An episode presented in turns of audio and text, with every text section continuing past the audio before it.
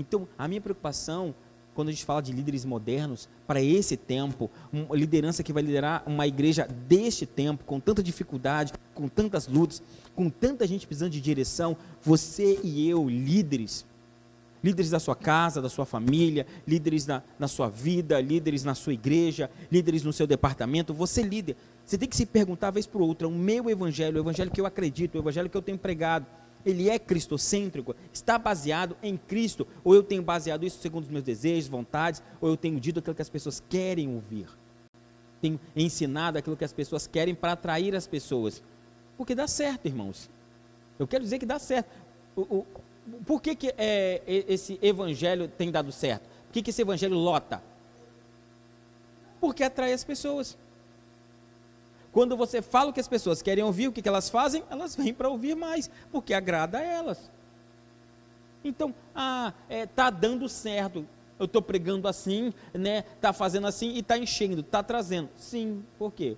Porque você está dizendo que as pessoas querem ouvir, né? Começa a dizer assim: vai dar tudo certo, vocês são lindos, vocês são maravilhosos, vocês não precisam mudar nada, está tudo certo na vida de vocês, fica como está, vem como veio, ó, está tudo bem, você é maravilhoso, você é 10, sabe? Você é a pessoa amada de Jesus, você é, é sabe, é, é top 10, você é maravilhoso. Deus vai te dar tudo que você quer, né? Não vai ter dificuldade na sua vida, é só dizer eu pego, eu recebo, eu profetizo, vai dar tudo certo. Quem é que não quer ouvir um negócio desse, irmão? Quem é que não quer um negócio desse?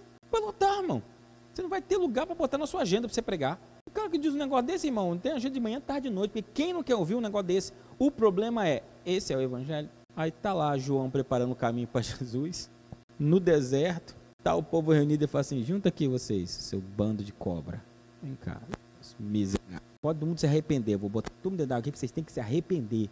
Vocês estão tudo no pecado. Vem cá que eu vou pôr vocês na água. Ó, e sabe o que o povo fazia? Um monte para ouvir ele lá. Por quê? Porque ele estava anunciando o que era necessário para aquela geração naquela época. Porque era o que eles precisavam ouvir. Era fácil? Não. Mas era verdade. Todos aceitavam? Não. Mas ele estava ciente que ele estava fazendo o que deveria ter feito. Então nós como líderes, irmãos, e, e aqui vem, não devemos pautar é, o resultado ou o sucesso do que nós fazemos pela aprovação dos outros. Aqui é um, um grande ponto.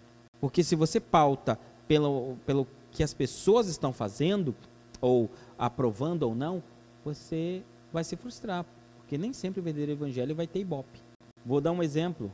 É, eu vou pregar e aí eu faço apelo, e aí ninguém aceita. O que é que normalmente um pregador triunfalista ele fica? Triste. Por quê? que ninguém aceitou o que ele pregou. Querido, ninguém aceitou, não é a sua mensagem, não, é Cristo. As pessoas não rejeitaram você, rejeitaram Cristo. E nós não temos que medir a, a, a, eficácia da nossa mensagem pelo como as pessoas reagem a ela, mas a eficácia da nossa mensagem está enquanto real, verdadeira e clara ela foi transmitida. Então, se eu sou um pregador e eu transmito a mensagem do Evangelho com clareza, e tenho convicção que todas as pessoas entenderam o que eu disse, e eu fui claro no que eu falei, e Cristo foi claramente anunciado, se as pessoas escolheram a Cristo ou não, é um mérito delas como Espírito Santo. O meu papel não é converter as pessoas, o meu papel é anunciar o Evangelho. É o Espírito Santo que convence o homem do pecado, e é o homem que dá voz ao Espírito Santo ou não. Então o que eu faço? Não, pastor, eu acho que eu preciso mudar o meu jeito, ser mais assim, ser mais açucarado, porque, né, não estou tendo muito resultado. Mas assim, quando eu prego de bênção, quando eu prego a mensagem açucarada, quem eu chamo o pessoal para frente, lota de gente. Então eu acho que tem que ser assim, porque está cheio de gente na frente. Claro, irmão, você prometeu açúcar, vem para frente mesmo. A gente, a gente, a gente junta mosca com doce. Prega salgado, deixa arder o negócio. Jesus um dia deu uma mensagem dura. Eu fico imaginando que tipo de mensagem Jesus dava para ser dura assim. Mas, que, sabe, às vezes eu tenho vontade nome de imaginar como é que era Jesus dando essa mensagem dura, pregando. Jesus dando uma mensagem dura. Os discípulos se encostaram em Jesus assim, com aquele jeitinho. Falaram, é Jesus, hoje o Senhor cacetou mesmo aí, Jesus. Aí Jesus virou para assim, quer seguir a multidão que foi embora também? Tipo assim, tá achando ruim, vaza. A porta tá ali, ó. Aí, não, Senhor, para onde iremos nós se só o Senhor tem palavra de vida eterna? Quer dizer, Jesus, tá duro, mas é a verdade, vamos contigo. Esse é o ponto, irmãos. Eu não estou falando aqui de grosseria, estupidez, ignorância, aspereza. Não estou falando disso. Estou falando de essência do Evangelho. Estou falando de verdades básicas do Evangelho. Estou falando de anunciar aquilo que Cristo nos mandou anunciar e deixar que as pessoas recebam essas verdades. Estou falando de atrair as pessoas pelos motivos errados. Estou dizendo que prometer coisas que Cristo não prometeu, simplesmente para atrair as pessoas. Nosso sucesso como igreja não é medido por quantas pessoas é, simplesmente vêm nos ouvir, mas quantas pessoas verdadeiramente se convertem a Cristo. Isso é o resultado da igreja. Ah, não, pastor, porque bonito é quando a igreja está lotada. Irmãos, não necessariamente. Porque tem culto que a igreja está lotada e está pesado, tem muita gente sem propósito que está aqui, não sei fazendo o quê. Então, necessariamente, ter uma igreja cheia não necessariamente quer dizer que tem uma igreja de propósito. Então, o sucesso do evangelho não está em lotar estádios, mas está em que as pessoas recebam, creiam e realmente sejam transformadas. O sucesso de uma igreja está na transformação de vidas e não na aglomeração de pessoas. Evangelho, puro e simples. Para mim, é isso que representa essa veste branca. Mantermos a essência do verdadeiro Evangelho, que não consiste em sabedoria humana, que não consiste em agradar a homens, que não consiste em fazer aquilo que os, ou dizer aquilo que os homens querem ouvir, mas transmitir aquilo que Cristo transmitiu, aquilo que nós herdamos dos nossos pais na fé. Que, que você começou a dar para a gente, a gente está tendo um aprendizado muito grande. E esses dias atrás o, o Anderson chamou a gente para poder ir na, na casa do, de um casal que veio através do meu genro, né? E ele me deu a palavra. Ele Glória me deu, é, ele deu a, a palavra para mim. Assim, ele falou, irmão, você dá uma palavra lá e, e, e eu lembrei muito de você, da, da forma, da forma que você está ensinando a gente hoje assim, eu estou tendo um aprendizado muito grande. Por quê? Porque quando eu entrei, quando eu aceitei ao Senhor, realmente eu pensava dessa forma. A gente é, ir para a igreja, às vezes para receber bênção, ah, minha vida vai melhorar, é, eu vou, tudo vai, vai, vai ficar melhor, e a gente pensa dessa forma mesmo, infelizmente. Mas eu aprendi que não é dessa forma, que a vida com Cristo é feita de lutas, de batalhas e, e de, de provas. E foi o que eu passei, é, assim, a palavra que eu ministrei lá, que não foi, assim, que foi Deus, né, que, que me, Espírito Santo que me que colocou as palavras na minha boca, é, foi dessa forma, que o Evangelho, né, para ele, para nós estarmos na presença do Senhor, nós temos que sim conviver com lutas, viver em tribulações. Nem sempre as coisas é do jeito que a gente imagina. Porque às vezes a pessoa vem para a igreja realmente achando que vai ser fácil. Igual a gente foi lá, ele está com um processo de. Ele ficou enfermo, perdeu o emprego, né? um rapaz jovem, ele, ele com a esposa. Então, o que eu fui lá pregar, o que Deus ministrou na minha, na minha, no meu coração para me poder falar para ele?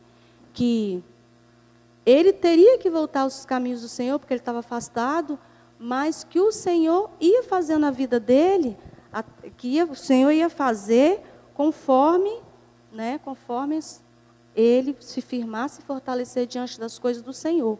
Mas que o Evangelho não é um Evangelho fácil. Que a gente não vive coisas fáceis, que realmente vem coisas boas e vem coisas ruins. Então, eu tenho aprendido muito. Eu Passei essa mensagem lá, o Breno estava até lá comigo, com a gente, ele viu. E eu falo que só tem, tenho que agradecer a Deus pela sua vida. Não passando a mão na. Não, não se enchendo, não, tá? Não, é para não encher, não. Mas a gente. Porque você tem ensinado a gente também assim, né? Concordo. Né, pastor? Exatamente. Não é passando a mão na cabeça, colocando, dando tapinha, tapinha no ombro, costas. que não é assim que as coisas funcionam, a gente tem aprendido isso. Isso aí né? E a gente conseguiu resgatar, resgatar esse casal e eles estão aqui com a gente. Glória a Deus. Entendeu? Eu acredito nisso, irmãos. É claro que o nosso evangelho não se resume em lutas. Mas quando a gente tira isso da equação, quando a gente tira isso da nossa mensagem, a gente meio que engana as pessoas. Né? É, é, é tipo. É, fiz tipo Ulisses agora. Tipo. É, casamento. Aí você vai dar um curso de casamento, pega um casal que está querendo casar, um casalzinho novo, noivo, aí você fala só das coisas boas do casamento. Não, casamento é. É aí, tá o Zaca aí. Casamento, Zaca, casamento, casamento é lindo, Zaca, é maravilhoso, é lua de mel, a mulher acorda penteada, cheirosa, maquiada, parece que é uma novela mexicana, tá sempre sorrindo, entendeu? Tá sempre sorrindo, é, é, entendeu? É, a dispensa está sempre cheia, tem sempre, as contas sempre pagas. Olha, casar é maravilhoso. Não, irmão. Aí casa. Aí casa voltou da, voltou da festa, chega em casa, é, não era aquilo que eu tinha pensado. Irmãos, tem dificuldades, tem lutas, é inerente, é maravilhoso? É, mas tem dificuldades inerentes. Triste é as pessoas iludidas que acreditam que vão viver de amor, por exemplo. Eu estava falando reportagem esses dias, eu acho que casa bem aqui, que um dos grandes motivos de divórcio é problema financeiro. Olha que loucura, irmãos. As pessoas se divorciam, não é porque é, é, o, cônjuge é ruim, ou não sei o que e tal. Não. Há, muitos casamentos hoje se acabam porque as pessoas não sabem lidar com dívidas, com dificuldade financeira. E aí o cara quer casar, a pastora aqui no Encontro de Casais falou quanto precisava para ganhar para casar, ele lá no povo assim, então não casa. Não casa, miserável. Você tira filho dos outros de casa. Aí casa, irmão, com, sabe, sem planejar. Não estou dizendo que não pode, que tem que ser rico para casar, mas planeje, pense, faça contas, se organize, veja sua vida financeira, porque aí você casa devendo, casa faltando. A mulher, sabe, você quer um negócio que atribula a mulher, que é dispensa vazia, é conta pendurada na geladeira. Aí você acha que você vai viver de amor. Querido, deixa eu te falar um negócio. Amor só acontece quando as contas estão pagas, a casa está limpa. Mulher nenhuma quer fazer amor com o homem com a geladeira cheia de conta pendurada, dispensa vazia. Fala assim, amor, o que nós vamos jantar hoje? Amor. Bem, o que nós vamos tomar de café da manhã? Amor. Bem, com o que nós vamos pagar a luz? Com amor. Amor lá na casa da sua mãe. Vai embora, miserável. Vai embora é, sabe, é, é, é, quando a gente suprime as dificuldades, a gente induz as pessoas ao erro. É claro que não é vender uma coisa e dizer, ah, não, é, é, só tem lado ruim. Claro que não. Tem coisas maravilhosas. Pergunta minha esposa se não é maravilhoso ver comigo. Lindo. Não, meu amor, fica quieta aí. Responde não. Responde não. É uma pergunta retórica. É só. Entendeu? Você vai parar de vir para os estudos, hein? Pelo amor de Deus, me ajuda. É, vai querer microfone. Não, não dá o microfone para ela, não. Mas é sério, irmãos. Eu estou dando um exemplo do casamento porque é algo mais latente, né? Que as pessoas conseguem entender o exemplo mais fácil. Mas é assim. Sabe? É, são duas pessoas, duas cabeças, duas criações. Sabe? Se a gente não alinhar os pensamentos, não alinhar os alvos, vai ter briga, vai ter arranca-rabo. Se não alinhar as contas, aí a pessoa não planeja a vida, mete em dívida, casa e depois, ah, pastor, o diabo está no meu casamento. Não, querido, é a dívida que está no seu casamento. É terrível, irmãos. Então, quando a gente suprime os problemas, a gente induz as pessoas ao erro. Isso para tudo. É, é, no Evangelho. Irmão, uma coisa que a gente já tinha que chegar, eu acho que seria, tinha, tinha que ser praxe, assim, de boas-vindas, é o cara chegou na igreja. Já tinha que ter uma lista. Quando ele chegasse, pisasse na igreja, eu falava, vem cá, irmão, deixa eu conversar com você. Vem cá, senta aqui. Deixa eu te falar o seguinte, ó, igreja é assim.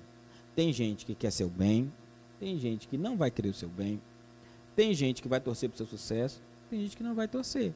Tem gente que é que crie, tem gente que é recamão, tem gente que é preguiçoso, mas tem gente de muito trabalho também. Tem gente que não vigia e tem gente que ora. Tem gente, tudo é tipo na igreja, tá, queridão? Você está chegando? Aí você vai colar com quem mais te apraz. Se você é de oração, você coloca com gente de oração. Se você é preguiçoso, você coloca com gente preguiçosa. Se você é cri-cri ou mimimi, você coloca com gente do mimimi. Você vai escolher o seu grupo. Você só não pode depois você está indo embora da igreja porque a igreja só tem gente de mimimi. Você colocou um grupo errado. Tá certo? Então, mas está avisado, não está? Tá. Pronto. Quando o cara batesse na porta, falando, estou indo embora porque esse igreja só tem gente estranha. Falei, não, você colocou um grupo errado, porque eu tinha vida que tinha todo tipo. Porque tem, irmãos. É uma hipocrisia muito grande a pessoa dizer assim: ah, a, a igreja, é, é, eu não, eu não vou ficar na igreja, ou eu não consigo ficar na igreja porque tem gente. todo lugar tem gente boa, gente ruim, gente que presta, gente que não presta. A igreja é um desses lugares, queridão. E quando a gente suprime isso, e a pessoa vem na igreja dizendo que na igreja todo mundo é perfeito, depois que ela descobre que não é, ah, mas ninguém me contou. Uai, irmão. Uai. Sabe, é assim. Ah, os líderes têm defeito, os pastores têm defeito, é gente liderando gente. Nem todo mundo concorda com tudo. É igreja, irmãos. É gente. Só vai haver um momento que essa igreja vai ser perfeita no céu. Enquanto nós vamos para o céu, irmão, a gente vai ter que lidar com as dificuldades uns dos outros. Até pelo que a comunhão é uma das grandes dádivas do Evangelho. Eu já disse isso no estudo passado. A comunhão é uma das maiores dádivas do Evangelho, mas também é uma das maiores cargas dele. Porque quando eu convivo com você, que eu aprendo a superar as suas dificuldades, você aprende a superar as minhas. Então eu aprendo a ser mais crente, te aceitando e te entendendo. É para isso que existe o fruto do Espírito, para amadurecimento e moldar nosso caráter. Se eu não tenho ninguém para me atribular, eu não vou ter como exercer paciência e sabedoria, por exemplo. A comunhão é esse exercício de fé, transformação, dada pelo Espírito Santo. É comunhão. Precisa ser assim. Se eu não tenho lutas, eu não exerço fé, minha fé não cresce. As lutas fazem parte. Entende? Então, a, a, as dificuldades são inerentes, inerentes à nossa existência, não adianta. Então, a gente precisa o quê? Aprender a transmitir o evangelho que prepare as pessoas, que seja realista e seja verdadeiro. Tudo que a gente suprime e passa o evangelho que não seja de verdade, de essência, está induzindo as pessoas ao erro. Convida